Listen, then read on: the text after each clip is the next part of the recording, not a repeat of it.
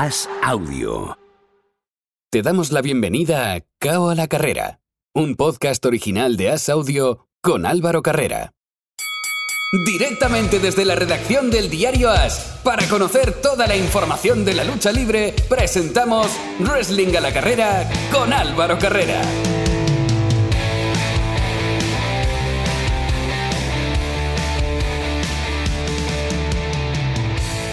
Y de nuevo, la WWE que ha vuelto a saber hacer de un problema una gran idea. Esto pasó el pasado sábado en Day One. Antes de nada, bienvenido, bienvenida. Si te acabas de incorporar aquí, acaba la carrera, vamos a hablar de wrestling y obviamente, bienvenido, bienvenida también si ya vienes de escucharnos en el boxeo y en las MMA. El wrestling esta semana es el deporte que más activo ha estado. Ha habido pay-per-view de WWE y hoy prácticamente todo el programa lo vamos a usar para hablar de ello como es lógico. Y para analizar la lucha libre, siempre tengo conmigo a dos de las personas que hacen posible que la mejor web en castellano de wrestling salga adelante. Hablo de Planeta Wrestling y hablo de Carlos Gascó. Muy buenas. Sí, me gusta, empezando el año como Dios manda, eh, presentándome a mí primero. Eh, pues feliz año a todos, es el primer podcast del año 2022 y te tengo que corregir en una cosita, Álvaro has dicho que WWE celebró su primer pay-per-view y ya no se le llama así. ¿Cómo se le Ahora llama? se le llama Premium Live Event. Es el nuevo nombre que tienen los eventos especiales de WWE, según el señor Mamajo. ¿Cómo eres, Carlos? No me dejas de, de, sorprender ni un día. A mí me gusta más lo de pay-per-view. Yo le voy a seguir llamando pay-per-view, pero bueno, veremos a ver cómo le llama el segundo en discordia. Miguel Pérez, muy buenas. Muy buenas, el segundo en discordia. ¿Tú crees que esto es forma de empezar un año? Te he castigado. Te he castigado. Te he castigado porque la gente no lo sabe, pero siempre nos haces esperar a Carlos y a mí. Eso es verdad, eso es verdad. Pero bueno, eh, Premium Live Events para ver entertainers, hacer entertainment, gilipolleces de Bings, básicamente. A, mí lo de pay-per-view me gusta más, pero bueno, ahí queda también la, la, aclaración. Vamos con el lío. No vamos a, a liarnos mucho con otras cosas, que hoy tenemos mucho que hablar, porque ¿qué pasó en una hora? O sea, eh, el pay-per-view, o como ahora quiera Vince llamarle, empezaba a la una de la mañana, hora de España, y a las once y media, doce de la noche, hora de España, estalla la bomba.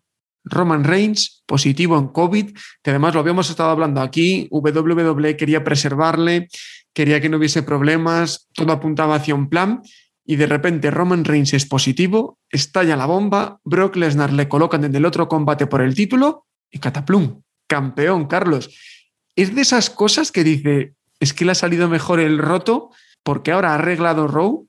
A mí el Row de este lunes me pareció muy bueno, me pareció que tuvo muchas cosas que contar y muchas historias que, que ver y que analizar. Y es que te queda luego Roman Reigns en SmackDown y todo caminito a WrestleMania. No, y que consigue una cosa, hacer que el fan esté enganchado a la pantalla para saber qué pasa. Eso es. Porque hasta el día 1 a las 11 de la noche, tú tenías eh, la idea de que Vicky va a ir contra Rollins, va a ir contra Kevin Owens, va a ir contra Lashley en WrestleMania y Roman Reigns va a ir contra Brock Lesnar en WrestleMania. Y de golpe y porrazo todo cambia. Ahora tienes a un Roman Reigns que no sabemos qué va a pasar en WrestleMania.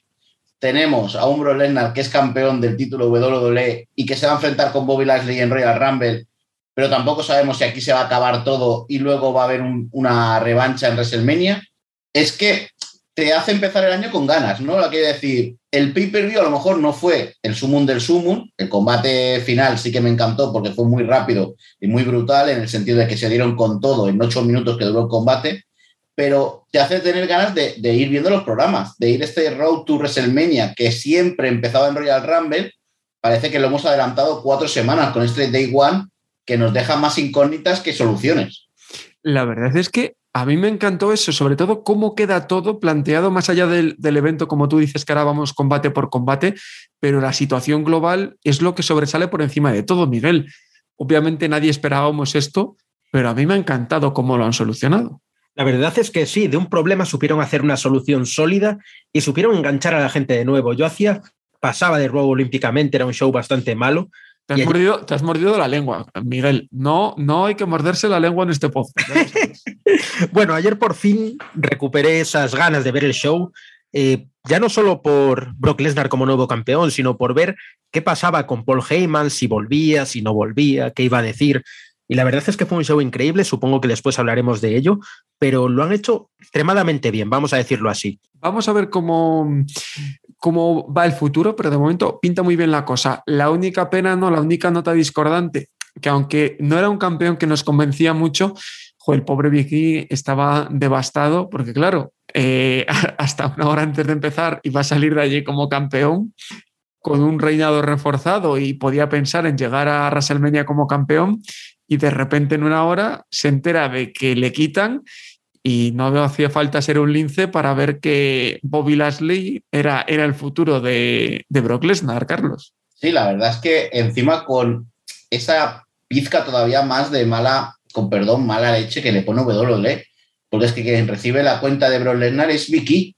O sea, son cinco luchadores, o sea, puedes elegir a cualquiera de los otros tres y le hace la cuenta a Vicky, se libra de un big ending, Brock Lesnar y le aplica el F5 y se acabó. Entonces todavía pues como que te, te sabe más mal, ¿no? Vicky ha hecho un muy buen papel como campeón, quizás no era el campeón que todo el mundo esperaba y que podría llenar estadios, y yo creo que ese ha sido el hándicap, que no se han, no se han encontrado con un Vicky que era el mismo Vicky de New Day, ¿no? Que New Day todo el mundo lo se aclamaba, todo el mundo lo seguía, y Vicky en solitario no ha llegado a ese nivel. Le ha faltado un pequeño escalafón para llegar ahí arriba.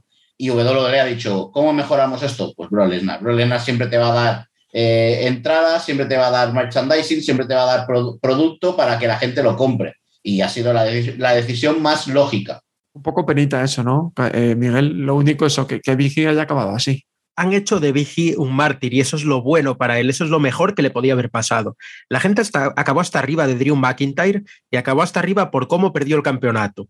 Acabó hasta arriba porque no paraban de verlo en todos los lados y al final perdió y fue como que se había quitado un peso de encima. Con Vigi es distinto. Sale en todos los lados, salía en todos los lados, pero es como que le han hecho una putada, como que le han quitado algo que le corresponde. Y eso va a hacer que tenga el apoyo de la gente durante este Road to WrestleMania. Y eso es súper importante para él. Puede que le haya fastidiado el cómo, pero para mí es lo mejor que le ha podido pasar como luchador obviamente estamos hablando ya de, lo que pasó en Raw, porque todo está relacionado. Es uno de esos días en los que tú no puedes hablar de un pay-per-view sin hablar del siguiente episodio de, de, Raw y casi casi lo que pasó en SmackDown, pues bueno, ya se quedó ahí atrás y ya es pasado porque todo cambió como, como decimos en una hora. En cuanto al pay-per-view, en cuanto a esa lucha, como decías Carlos, a mí me gustó, pero porque fue muy bruta y muy corta.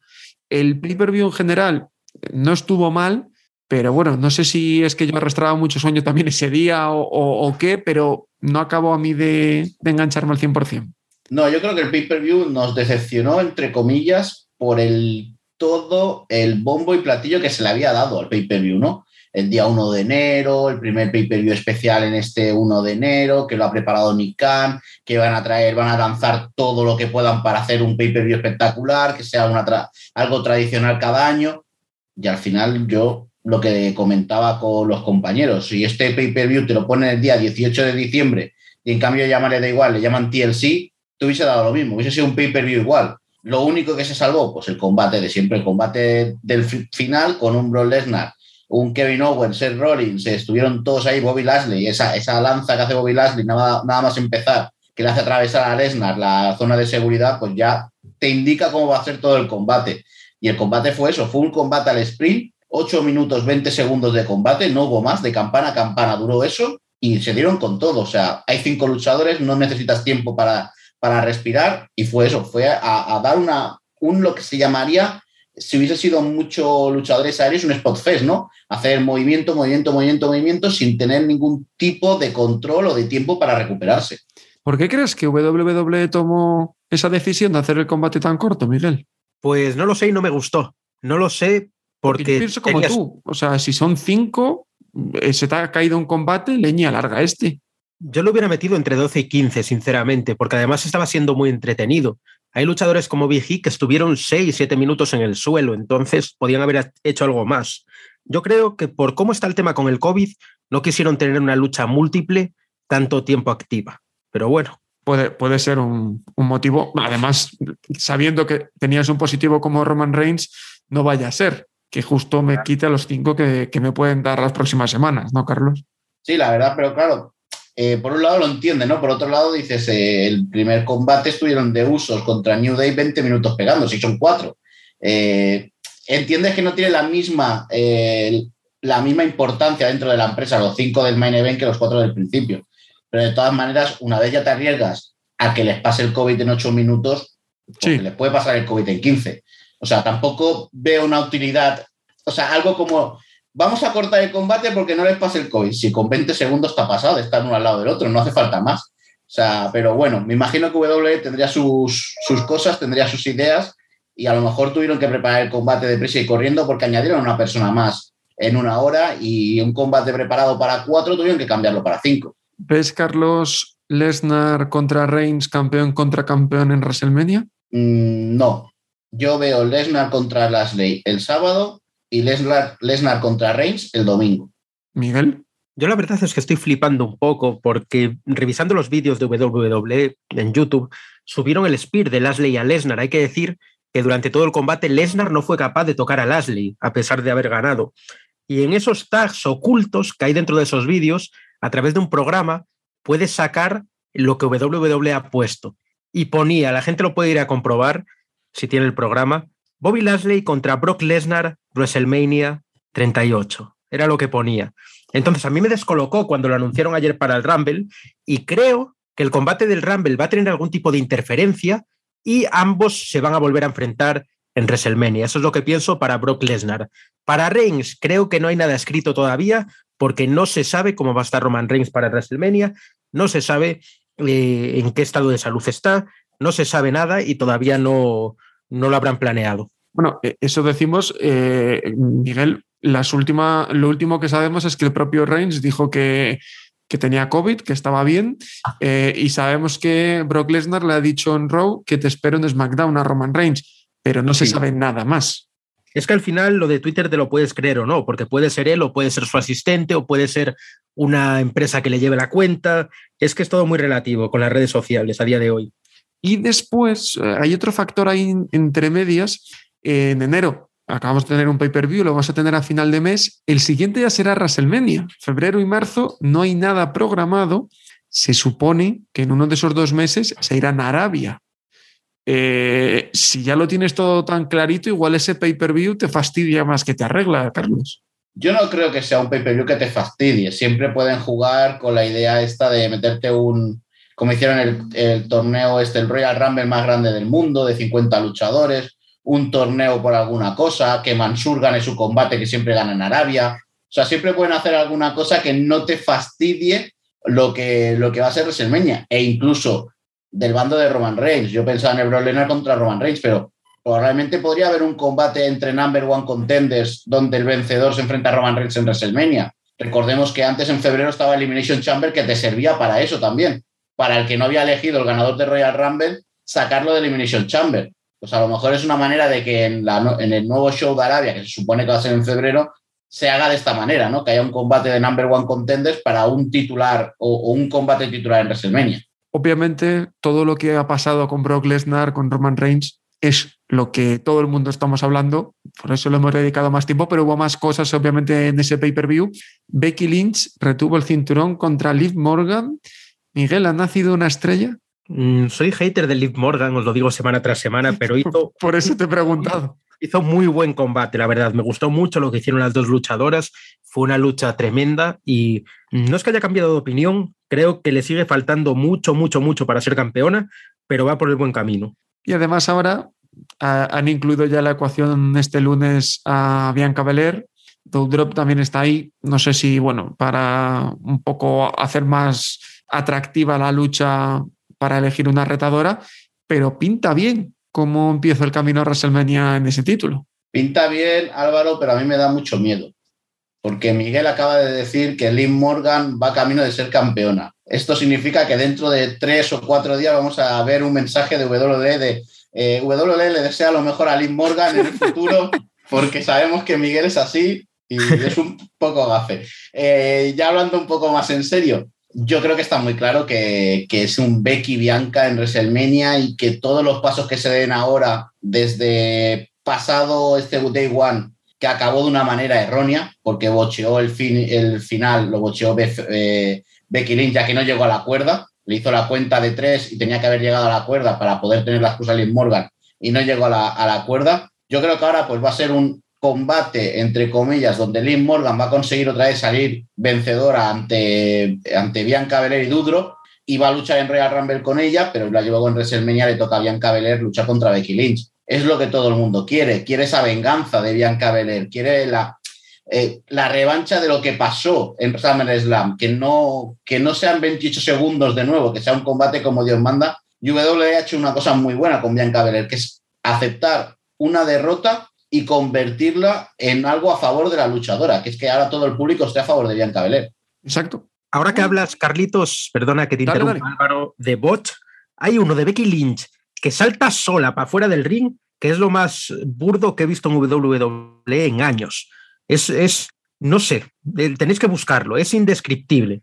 Salta sola para afuera. Es uno de los bots, yo creo que, que de Botsmanía, pero de todo el año, no de enero. Oye, pues lo, apuntamos para, para, el ranking de, de, final de año, si quieres, el año que viene. En ya ganó, eh, no creo que haya nada peor. Bueno, todo puede pasar en WWE. Todo puede pasar como, por ejemplo, que a mí me hayan dejado contento. Beth Phoenix apareció en el combate de Mitch y Edge, aparecieron en Raw y se verán en Royal Rumble Espero que el chicle no se estire más y tengamos a Edge en un combate serio y un combate de los que sabe dar de cara a WrestleMania, Carlos. Pues mira, estoy completamente de acuerdo contigo, porque lo del sábado fue el peor combate de Edge desde que ha vuelto a WWE. No, no diré el peor, porque no fue malo, pero sí el menos bueno. O sea, dejémoslo así. No, tiene, no se vio a un, a un Edge con la misma química con Demis que con la química que podía tener con Seth Rollins, con Randy Orton. Faltó algo, faltó algo ahí. Y yo incluso pensaba que ya se había acabado la storyline. Yo estaba más feliz todavía el domingo cuando vi que Beth Félix había entrado el sábado, había, había echado a Maris y que había ganado Edge, porque sinceramente si la victoria es de Edge y de Beth Phoenix, no tiene ningún sentido continuar con la rivalidad. Yo he entendido que Maris y Demis hubiesen ganado en Day One y luego Beth Phoenix apareciese ayer en Raw para lanzar esa revancha y a tenerla en Royal Rumble. Pero así no sé qué van a intentar buscar. De todas maneras, espero y deseo que lleguen a Royal Rumble y hasta aquí. Y que luego para WrestleMania tengamos otra cosa. ¿Se difumina la opción de WrestleMania combate por parejas, Miguel? Mm, sí, sí, porque no lo van a repetir. Es sorprendente. Yo creí sinceramente que la lucha por parejas iba para WrestleMania, pero se ve que WWE está tratando de hacer que Royal Rumble sea un pay-per-view más grande todavía. Y por eso pasan allí la lucha. Porque no hay que olvidar que estas cosas para, para nosotros, y como latinos igual no, pero para los americanos son la hostia, que una pareja vaya allí a hacer equipo. Es lo que suelen hacer en WrestleMania. Bueno, yo te digo, a mí me lo, me ha alegrado por eso mismo que decía Carlos. Es que yo no les vi química y fue un combate que no fue malo. Que no fue malo. Es que, que, es que luego soy yo el odioso. Fue lo peor de la noche, infumable. 20 minutos de wrestling lento, de... Es que si lo digo me van a echar del yo es, que, yo es que de Mitch, nunca, nunca me ha entrado por el ojo. No, es que contra él no podría decir nada bueno. Entonces, bueno, es un luchador para darle 20 minutos a mis. No, eh, quizá ni cinco, pero bueno, eso ya es otro, otro tema. Campeonatos por parejas, chicos. Eh, hablábamos antes de usos que retuvieron los, los cinturones me he quedado con las ganas de que Reigns perdiese el título y de uso siguiesen como, como campeones. Y los R Cabro, que también retuvieron los, los cinturones y ya tienen con Alpha Academy lo que todos esperábamos desde hace una semana, que no entendíamos por qué tenían otros rivales el domingo si lo que se estaba moviendo era con, con Alpha Academy, Carlos. Bueno, con Alpha Academy yo creo que también va a ser algo cortito. Y yo creo que si WWE hace bien las cosas, podríamos tener un Dream Match para WrestleMania, la división por parejas de WWE en Raw, que sería R. Cabros contra Seth Rollins y Kevin, y Kevin Owens. Hemos visto que Seth Rollins y Kevin Owens se llevan bien, los han apartado un poco de la órbita del título con la victoria de Lashley en el combate de ayer y que va a enfrentarse en Real Rumble contra Bruce Lesnar. Si no están en la órbita del título, qué mejor que darle la oportunidad de luchar por, por los títulos por parejas y de enfrentarse a Randy Orton y a Matt Reader, que están super over dentro de WWE, y cambiar un poco la imagen de la división por parejas. O sea, yo cuando el primer combate es New Day contra The Usos, yo me pensaba, que estaba, me pensaba que estaba en el 2012. Digo, ¿qué ha pasado? O sea, eh, en cambio del 2022 he vuelto para atrás. Hay muchos más equipos, el, no sé, los Lotario, Viking Riders, hay muchos más equipos que pueden enfrentarse a de usos y que para que te salga un buen combate les tienes que dar tiempo, les tienes que dar que se enfrenten. Claro, todo el mundo me dice, ah, es que de usos contra, contra New Day siempre dan un buen combate. Mm, perfecto. Cuando te has enfrentado 457 veces en tres años, al final ya te conoces de memoria los combates y te va a salir bien. Pero hay que intentar jugar con algo nuevo, con algo diferente y más cuando empiezas un año. Me ha gustado a mí esa que, que ha lanzado Carlos, la de Seth y Kevin Owens por los títulos en WrestleMania, Miguel. A mí no. bueno, ¿y a quién te gustaría? ¿Cómo, ves tú las, dos divisiones? Es, que están muertas, ¿para qué las vas a revivir si no hacen falta? Ese es el tema. Si el show sigue adelante sin la división de parejas, la división de parejas es una división de midcard, es, no sé, creo que no puedes tener a Rollins y a Randy Orton en un WrestleMania y gastarlos en un combate por los campeonatos de parejas. Están tan devaluados que no tiene sentido tener esas estrellas de primer nivel allí. Y claro, y a Owens, que lo he dejado fuera. ¿Y qué me contáis de Drew McIntyre? Fue, ganó, cobró y se fue para casa. Tampoco. Y está lesionado. Pues mira, no, no fue feliz el 2022, ¿no? No, no empezó bien. Veremos, veremos a ver cómo está Drew Mc- McIntyre. Había que hacerles unas nuevas pruebas para ver cómo estaba del cuello. De ahí vino la- la- el ataque posterior de Happy Corbin y Matt Moss en, en backstage en Day One. Y bueno, esperaremos. De momento lo que dice WWE es que van a hacer una. Van a intentar tener calma y hacer un tratamiento con de estos de paciencia y no intentar meterlo en quirófano para ver si sale bien. Y, y a partir de aquí, pues ver qué pasa con, con Drew McIntyre. Se lesionó Miguel en el combate, se lesionó antes, porque yo no entiendo que si lo tienes tocado, lo expongas para estos combates, que no le aportan nada. Dale vacaciones, que vuelva en el Rumble y que vuelva haciendo algo importante, ¿no? No, no creo, la verdad no creo que se que hubiera tenido una lesión previa, más que nada porque es un tío que venía de luchar en los live shows dos veces, primero en parejas y luego eh, individual contra Sheamus. Entonces, eh, tal vez en el pay-per-view le haya pasado factura esa sobrecarga de combates en los live shows, también un poco obligada por las bajas de sus compañeros por COVID.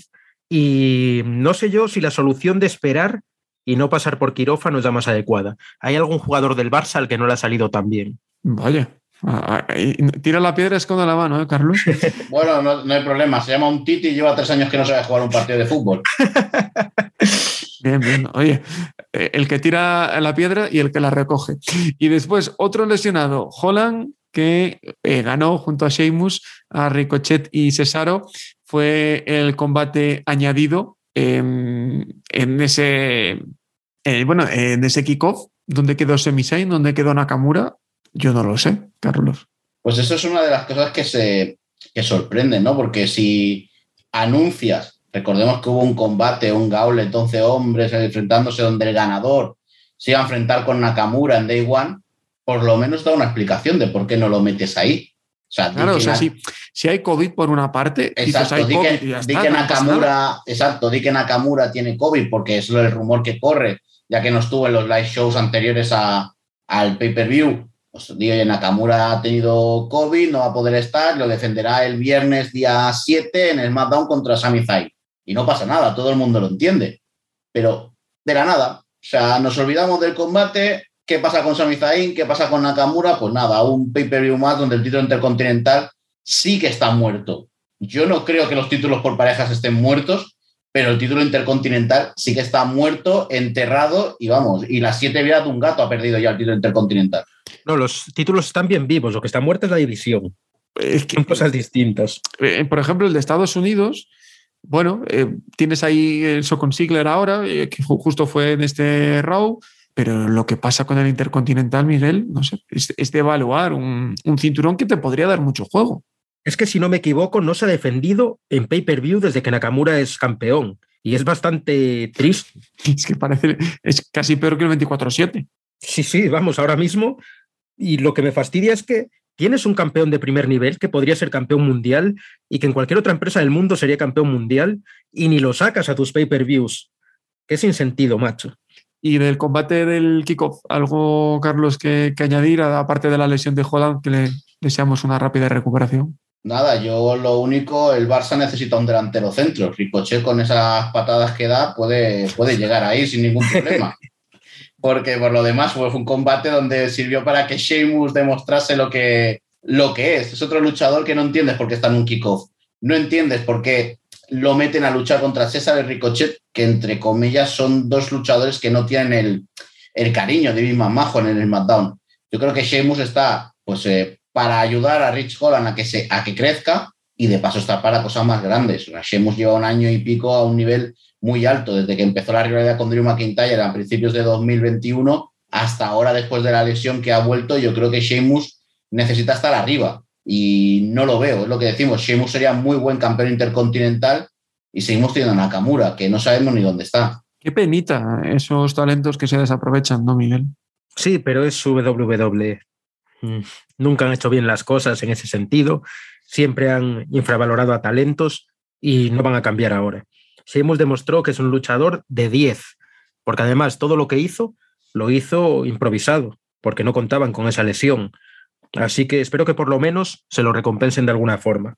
Cerramos el bloque de WWE o lo dejamos un poquito abierto, porque nuestro próximo protagonista es, junto con Naked, al que escuchamos la semana pasada en este podcast y que si no habéis escuchado la entrevista en la que hacía balance de 2021, podéis hacerlo en el podcast de la semana pasada, decía yo que junto con Naked, el primer español en debutar en WWE fue precisamente nuestro próximo invitado, Carlos Romo. Hola Carlos, ¿qué tal? Muy buenas, ¿cómo estamos?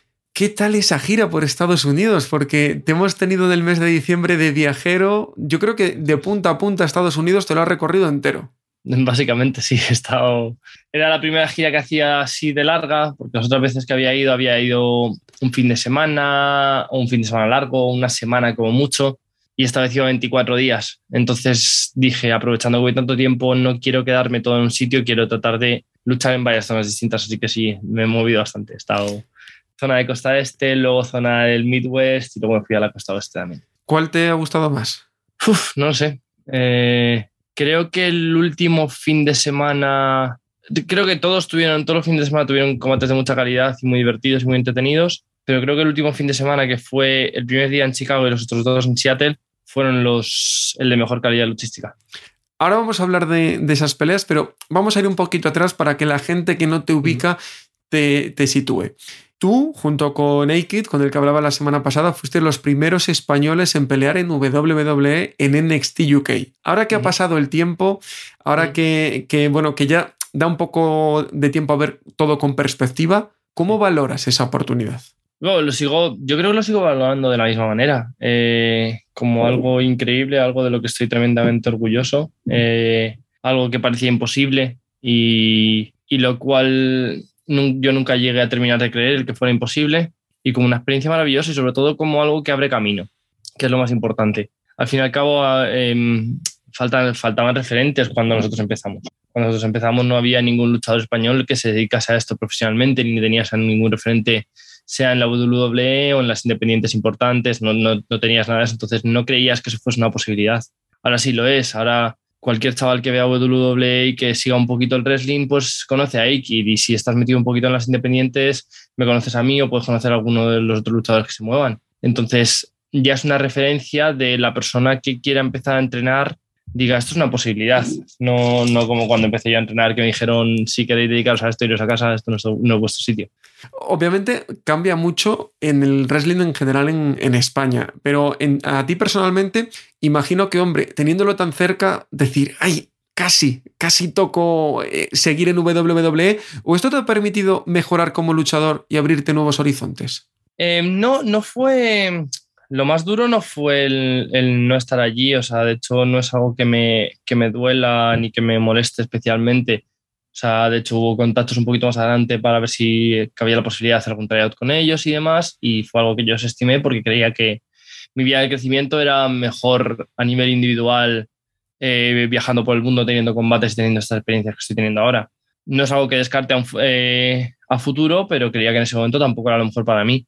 Sin embargo, lo que más me fastidió es que Ikid y yo como tag estábamos empezando a encontrar realmente nuestro, nuestra base, empezábamos a tener nuestros buenos combates, ya estábamos muy afianzados, nuestra química el uno con el otro estaba en nuestro pico hasta el momento. Podía mejorar, pero realmente estábamos en un punto en el que ya realmente nos compenetrábamos bastante y sabíamos que estábamos empezando a tener combates bastante buenos con regularidad, incluso en combates que a lo mejor no se esperaba que fueran tan buenos y de repente sorprendían. Entonces, lo que me fastidió fue un poco más el, el perder ese a lo mejor añito y pico siguiente que hubiésemos tenido como tag, que hubiese sido muy, muy divertido, que hubiésemos dado combates muy, muy buenos. ¿Te gustaría ese reencuentro? ¿Y Sí. recuperar esa, esa relación que se quedó a medias?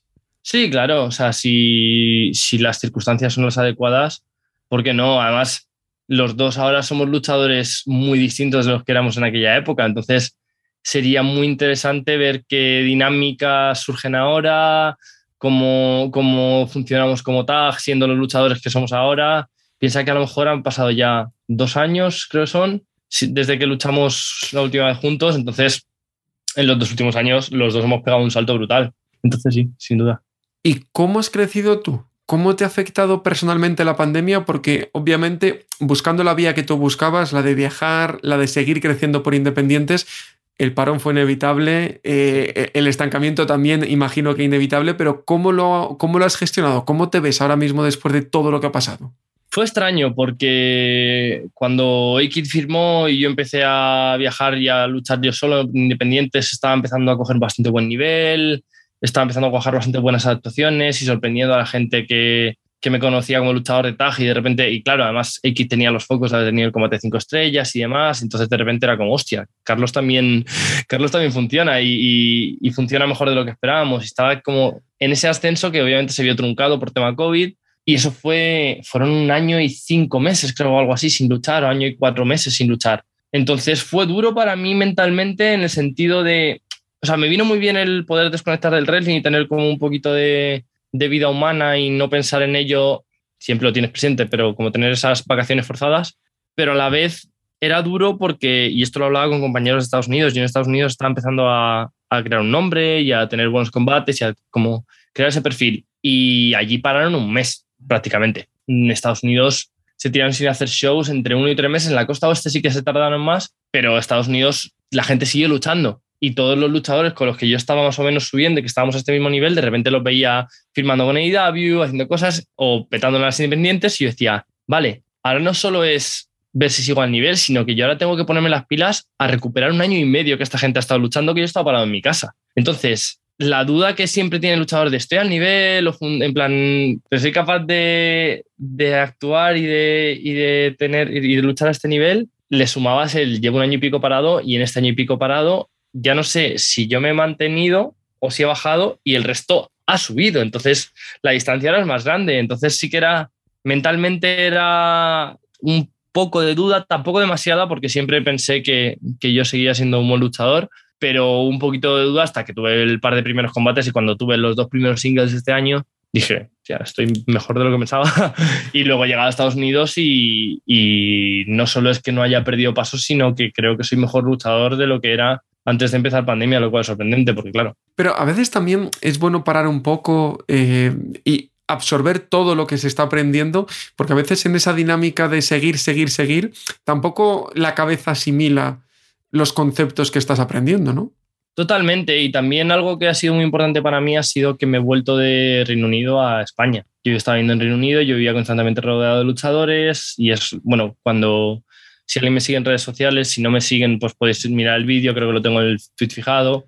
Hice como una reinvención de personaje, por así decirlo, entre comillas. Básicamente, cuando yo estaba en Reino Unido, me rodeaba de tanta gente a la que admiraba y a la que respetaba tanto que preguntaba muchísimo sus opiniones hasta un punto que llegué casi a anular las mías porque trataba de hacer lo que las otras personas creían, creían oportuno para mí y al final acaba siendo como la versión de mí que ellos querían ver en vez de lo que yo soy.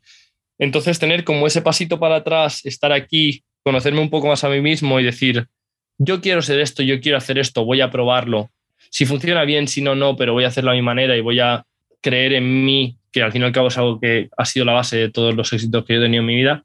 En ese caso sí que ha ayudado. Y, y es eso lo que tú dices, ese pequeñito pasito atrás, eh, creo que me ha venido muy bien. Y ahora en Estados Unidos decías, 20 largos días, casi un mes, muchas luchas, muchos grandes nombres eh, enfrente. ¿Cómo te has sentido? ¿Cuáles son las sensaciones que te ha transmitido la gente en Estados Unidos, la que está en el mundillo, al final la que te puede abrir puertas? Pues ha sido todo muy positivo, la verdad. Ha sido muy positivo tanto a nivel interno como a nivel externo. Em, yo como luchador me he visto muy seguro de mí mismo, con muchas capacidades, con mucho control en el ring, con mucha habilidad para sacar buenos combates mm, sin importar la situación, para ser capaz de sacar el máximo de cada rol. Al fin y al cabo, lo decía en un Twitter otro día, he tenido ocho combates individuales en esta gira. Los rivales han sido completamente distintos. Eh, tenías a Red Titus, Travis Huckabee y Macabe, que son un poquito más perfil técnico, pero luego tienes a Ricky Shane Page, que es completamente distinto, un luchador más corpulento, más alto. Luego tienes a Leo Rush, que es todo lo contrario, que es bajito, súper aéreo, súper explosivo. Eh, Brian Keith, que es un tío como de mi estatura, con, con un fuego dentro tremendo, pero que también es como un poquito híbrido, casi más striker que otra cosa. Eh, es eso, como, y luego Fuego del Sol, que a lo mejor es un crucero más al uso. Entonces es como una mezcla de. Bueno, y Alex Price al final, que también, que es un crucero más al uso, pero en, este caso, por ejemplo, bastante, bastante gil. Y según el, según el show, según el combate, he sido capaz de tener un combate más técnico, un combate más aéreo. He tenido roles de malo malísimo, he tenido roles de súper bueno y en distintos lugares del card, abriendo el show, siendo main event de primera parte, siendo pre-main event, o sea, muchos tiempos distintos de combate y en todos creo que he conseguido sacar combates muy, muy buenos. Em, entonces, claro, a mí me dice también lo que yo siempre he pensado, en plan, soy un, soy un performer muy capaz y siempre he, sido, siempre he pensado que he sido muy capaz de adaptarme a las distintas situaciones. No soy, hay gente que es verdad que, que funciona mucho mejor en un rol concreto y en otros roles les cuesta más. Y aunque todos tenemos algún rol en el que funcionas un poquito mejor o destacas un poco más, he sido capaz de hacer muy buenas actuaciones en todos esos roles distintos. Entonces sí que... ¿Y cuál es el plan? Porque obviamente las sensaciones son muy buenas, tanto personales como las que te transmiten. En Estados Unidos ese nombre que quizás se podía haber olvidado un poquito de tantos meses sin, sin luchar, se ha recuperado. ¿Cuál es el plan? Porque lo has dicho tú, eh, en España se puede ser el luchador profesional. Ahora mismo tú tienes la capacidad de ser luchador 100% y pensar en X tiempo me vuelvo a, Estados Unidos a hacer una gira igual o te ves limitado también por ese lado? No, a ver, eh, la idea es continuar con esto, sin ninguna duda. Eh, obviamente todo depende de posibilidades de viaje con tema COVID, está el tema ahora con la Omicron, que todo parece que ha repuntado un poco y que hay muchos, muchos más casos. Entonces, todos cuando estábamos allí al final de la gira teníamos un poco miedo de que volviesen a cerrar fronteras, volviesen a poner restricciones y demás. Pero, pero sí, mi idea en principio es volver a Estados Unidos para el WrestleMania Weekend, que hay siempre muchísimos shows de compañías independientes, se junta allí todo el mundo del wrestling, básicamente.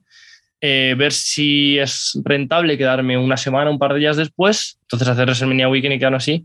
Pero mi idea, lo que estaba haciendo pre-COVID y lo que me gustaría seguir haciendo ahora, si es posible, es hacer como tres, cuatro viajes al año. Y este año lo estaba mirando, estaba hablando con gente allí. WrestleMania Weekend siempre era uno y luego trataba pues, de hacer como básicamente uno trimestral, en plan un enero, Mania Weekend es final de marzo, principios de abril, hacer uno por septiembre o algo así y por ahí moverme. Sin embargo, este año lo estaba hablando con la gente y con, la aparición de los shows de IW también se están formando una especie de WrestleMania Weekends alrededor de los grandes shows de IW. Entonces, por ejemplo, el fin de semana de Double or Nothing en Las Vegas, por lo visto, también hay un montón de shows independientes. El fin de semana del de All Out en Chicago también hay un montón. No sabía, por ejemplo, la existencia que ahora se está convirtiendo en una especie de tradición de los shows del día Año Nuevo. Por ejemplo, en, he estado luchando con Billon y con varias compañías y desde el día, el día 30, 31 y 1 hay como nueve shows en dos días en la misma sala. Entonces, nada, como una tradición nueva. GCW también hace como el día 31 y el 1 en, en Atlantic City. Entonces, sí, la idea es tratar de, de estar yendo para allá como tres o cuatro veces al año. Y luego, por supuesto, seguir luchando en Europa. Luchar en España todo lo que pueda, que es algo que me gustaría mucho hacer. Que, estado, que ahora parece ser que empieza a haber más compañías, más eventos, y es algo que me gustaría tener la oportunidad de luchar para los fans españoles y que los fans españoles pudieran verme, no, no tengo que conformarse con verme en, en on-demands de eventos de Reino Unido, de Estados Unidos. Y sí, hacer Europa y Reino Unido todo lo que pueda contando con los viajes a Estados Unidos. Pues Carlos, que vaya muy bien ese plan, que puedas cumplirlo al máximo, que te veamos en los máximos shows y que todos muy atentos a las redes sociales para cuando pelee en España tener la posibilidad de verlo en vivo, como él dice, y no detrás de, de la pantalla. Carlos, muchísimas gracias. Muchísimas gracias a ti, un placer. La sensación, Carlos, que a mí me da es que, oye, tienes a Iki, tienes más luchadores, hemos hablado con Black Avalon, tienes luchadores que cada vez más están saliendo de España y más están dejando buenas sensaciones fuera de España, que siempre es muy complicado. Es muy complicado y ese es, es digamos, un país difícil España. Y, lo digo siendo español y, y, lo digo con todas las consecuencias. No tenemos esa cultura de wrestling que pueden tener otros países como Inglaterra, México, Japón, no vamos a hablar de Estados Unidos. O sea, es un país donde el wrestling no se, no se tiene en cuenta. No es un deporte, no es un arte. La gente que va a ver el wrestling en España normalmente es un nicho muy pequeño de gente y que probablemente el 80% de esa gente va porque los shows, mm, el 80-90% de los shows en España son gratuitos. Si no, eh, esa gente bajaría el, el, a ir a los shows. Nosotros mismos nos creamos un, un sistema amateur poniendo todo gratuito cuando hay gente que se está dejando la piel allí y que si es lo que decimos, si esa gente no gana algo de dinero luchando en España, no va a tener capacidad económica para irse fuera. O sea, aquí eh, Carlos Romo, eh, Black Avalon son gente que han tenido que eh, sacar de su propio bolsillo ese dinero para ir a luchar fuera. Yo creo que si aquí en España se intentase profesionalizar un poco todo el tema del wrestling, probablemente no haría ese sobreesfuerzo, no, no haría falta ese sobreesfuerzo de un luchador para intentar buscar su carrera pagándoselo de su bolsillo. Miguel, ¿algo que añadir? Si es que lo que dice Carlos es así, tal cual. Tenemos que apoyar el wrestling en España, tenemos que pagar por ir a los eventos, tenemos que apoyar a los luchadores comprando merchandising. Está muy bien si eres muy fan de WWE comprando un campeonato de 500 euros o de 600 o uno especial de 800, sin problema, pero a lo mejor es más correcto si de verdad quieres apoyar, comprarle una camiseta de 20 euros o comprarle una gorra de 25 al luchador aquí en España. Siempre he pensado muy parecido a Carlos en este tema y si de verdad apoyas el wrestling en España, paga tu entrada, cómprale algo al luchador y apóyalo en redes sociales, que es al final, eh, pues, cómo van a seguir adelante y cómo van a poder ahorrar un poco para ir al extranjero a, a desarrollar sus habilidades, a entrenar y a convertirse en estrellas eh, de verdad internacionales. Pues con ese mensaje ponemos el cierre en el día de hoy. Carlos, como siempre, un placer. Un placer estar aquí en este principio de 2022 y nos quedan pues 51 semanas por delante. Miguel, nos volvemos a escuchar en siete días. Un placer. Nos vemos la semana que viene. Y a vosotros, nos volvemos a escuchar dentro de siete días para hablar de más wrestling, de más boxeo y de más MMA, como siempre, aquí a la carrera. Chao, chao.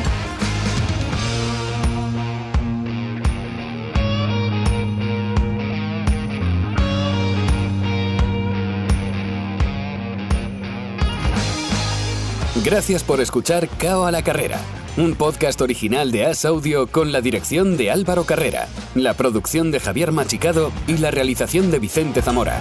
Todos los miércoles en la sección de As Audio en as.com.